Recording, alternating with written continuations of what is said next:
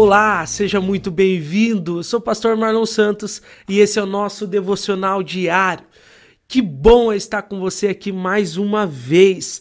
Agora em 1 Samuel do 25 ao 27. Se você já é de casa, você já sabe o script aí do negócio. Você que está chegando agora, baixa aí o nosso, o nosso devocional diário, nosso plano de leitura, melhor dizendo, na descrição desse episódio. Baixa o nosso plano de leitura e acompanhe a leitura da Bíblia toda conosco até o final do ano. Algumas pessoas que têm chegado agora me dizem, pastor, mas eu, eu ouço a devocional e não entendo muito bem do que o senhor está falando. Meu irmão, você precisa ler a Bíblia antes. É? Eu apenas passo por cima da explicação de alguns pontos específicos do que você leu. Você precisa ler, ler com calma, tirar suas próprias conclusões, fazer suas próprias anotações e depois que fizer isso, aí você volta para o devocional para a gente meditar junto e entendermos juntos aquilo que você leu na palavra de Deus. Amém? Então faça isso. Depois disso, vamos para a nossa devocional. Capítulo 25, Samuel morre, então é importante a gente é, pontuar isso aqui. Samuel morre, aquele menino lá, ele que cresce, vira agora um, um sacerdote, um profeta, um juiz, ele morre. E agora nós nos detemos apenas a história de Saul e Davi. Aí o capítulo 25 Davi, então, ele acampa ali no Carmelo, ele acampa em uma montanha ali, em um lugar, e ele protege o rebanho, os pastores de um homem chamado Nabal. E, e ele pede a Nabal um pouco de comida para que ele possa alimentar os seus guerreiros, né, os seus 600 guerreiros agora. Porém, Nabal insulta Davi, Nabal xinga Davi, Nabal ele não simplesmente é, diz que não. Né? E, e, se você parar para ler os detalhes no texto, é, você vai prestar atenção que ele não só diz que não vai dar comida para Davi, que já é um insulto, pois Davi trabalhou para ele. Né? Ele, na verdade, ele insulta Davi, ele, ele diz: ah, eu não conheço quem é esse tal de Davi, né? e etc. É, porém, nós vemos ali na história que Abigail, ela, ela esposa de Nabal, ela toma frente porque Davi vai matar ele por vingança, Davi vai matar Nabal por vingança, e Davi se, e Abigail se coloca ali é, na brecha entre Davi e Nabal, e ela vai até Davi e ela diz: Olha, a culpa é minha, meu senhor, no versículo 23 do capítulo 25. Então você vê que essa mulher, ela, ela, ela não é a culpada, mas ela se posiciona, ela é, assume a responsabilidade de, de Davi. É? E, e, e, Nabal nem conhecia Davi, talvez conhecia, mas queria dizer que não conhecia, ou não conhecia de fato, não sabemos. Fato é que Abigail, no versículo 28, ela reconhece que Davi é rei. Ela diz assim: que o Senhor lhe conceda uma dinastia duradoura, ou seja, a, a dinastia é a, é a, família, o reinado ali, né? Então, ela reconhece Davi como rei e sabe que ele está lutando por Deus. Então, você vê que essa mulher, a visão dela para a situação já é diferente. O resumo da história, meu irmão, é que Davi agradece a mulher porque ele nem percebeu que ele estava indo se vingar com as próprias mãos não era uma vingança de Deus, era dele mesmo. E, meu irmão, ele estava indo é, ter uma mancha no seu, no seu reinado já. Porém, essa mulher faz ele abrir os olhos. Essa mulher, é, a Bíblia diz que ela é inteligente, ela é uma mulher sábia, ela conversa com Davi, Davi abre os olhos para o que estava indo fazer. E acaba não matando esse homem.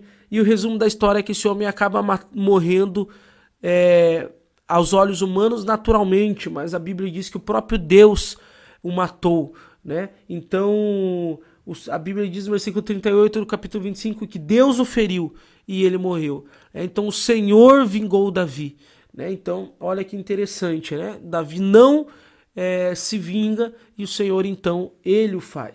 E como agora Abigail era viúva, então Davi se casa com Abigail é, e ela aceita com, com prazer este casamento. Capítulo 26, então, nós vemos Davi poupando Saul mais uma vez. Saul está dormindo, ele pega a lança de Saul, ele, ele vai para longe de Saul e depois mostra que pegou a lança de Saul para falar: olha, de novo eu podia ter te matado e não te matei. E o interessante nesse diálogo é que o, o que Abzai ali, né, amigo de Davi, ele diz, olha, é, deixa que eu mato ele, eu cravo a, a, a lança nele e não vou precisar de duas vezes. E Davi, no versículo 9 do capítulo 26, diz: Não, ninguém vai ser inocente se matar aquele que Deus ungiu. O Espírito Santo não estava mais sobre Saul, meu irmão. Mas o fato de um dia Saul ter sido ungido por Deus, Davi ele tem esse temor de ferir. E Davi, ele aprendeu com a lição. Davi, na verdade, ele, ele, ele compreende isso. Foi mais um momento de, de ira que ele ia matar Nabal. Mas ele compreende que a justiça e a vingança pertencem ao Senhor. É? Então, ele diz o seguinte: Por certo, o Senhor ferirá Saul um dia. Ele morrerá de velhice ou na batalha. Davi sabia, tinha certeza que Deus faria é, Saul pagar pelo que ele estava fazendo, mas não cabia a ele dar esse pagamento a Saul, né? E o capítulo 27, Davi então, ele foge, ele vai morar com os filisteus, que são inimigos de Israel e ele acaba conseguindo um lugar para morar ali entre os filisteus. Só que o interessante nesse texto, e aqui é meio difícil a gente entender por quê? Porque aqui é necessário nós entendermos um pouco de geografia bíblica, mas eu quero te explicar de uma forma simples. Meu irmão, os outros povos, além dos filisteus, são os povos que Deus manda Israel eliminar. Esses povos têm que ser eliminados. Os filisteus e os outros povos, como como os amalequitas, os jesuritas, os jersitas, né? São, os, são povos que eles têm que eliminar, que o povo de Israel tem que eliminar, além dos filisteus. E os filisteus, eles querem destruir Israel, eles querem destruir Judá, né? Judá é a maior tribo de Israel. Eles querem destruir Israel toda e querem destruir Judá. Porém, quando Davi mora com eles, Davi sai guerrear. E eles guerreiam contra as outras nações, contra os outros povos que o povo de Deus precisa eliminar.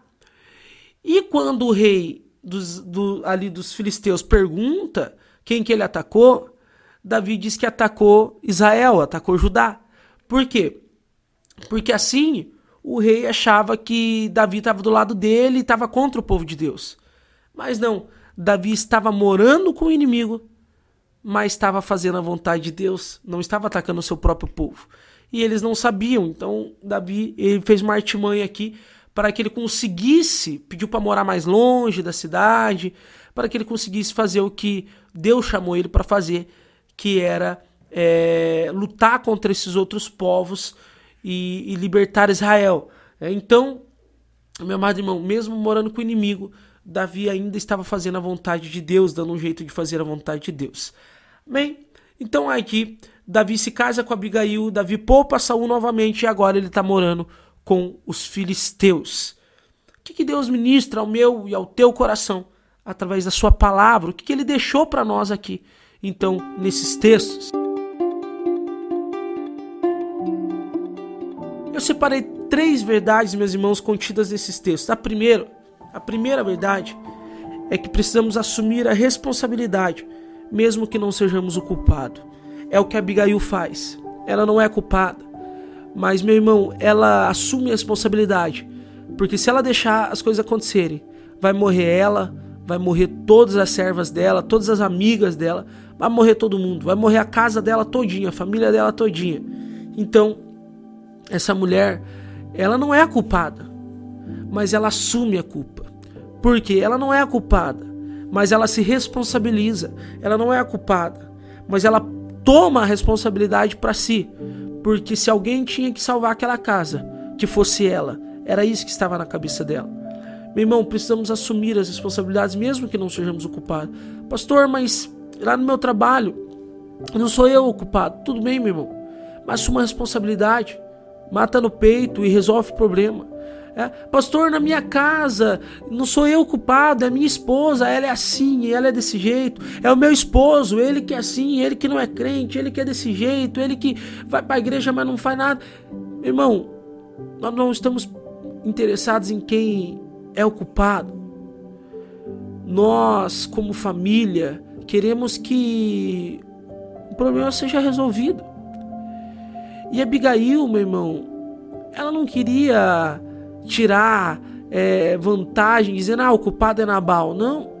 Para que, que ela ia falar que o culpado era Nabal mesmo? Ela não queria que, que Nabal fosse visto como culpado. Ela queria que a casa dela fosse salva. E aí vem a pergunta a nós no dia de hoje. Você quer que tenha um culpado dentro da tua casa? De que realmente venha a ser reconhecido que o culpado é a tua esposa, que o culpado é teu esposo, que o culpado é teu filho, que o culpado é o teu pai? Ou você quer que o Senhor salve a tua casa? É isso que nós precisamos pensar hoje. E o Senhor ministra muito forte ao meu coração, dizendo: Filho, não importa quem é culpado. Não importa se o culpado é teu pai e a tua mãe. Não importa se, o culpado é tua esposa. Não importa se o culpado são os teus filhos. O que você precisa fazer é assumir a responsabilidade diante de Deus e dizer: Eu vou interceder pela minha família. Eu vou interceder pela minha casa. Foi o que Abigail fez. Abigail, quando ela vai até Davi falar sobre Nabal, ela está intercedendo pelo seu lar. Ela está se colocando entre Davi, que é aquele que vai matar, e Nabal, que é aquele que iria morrer.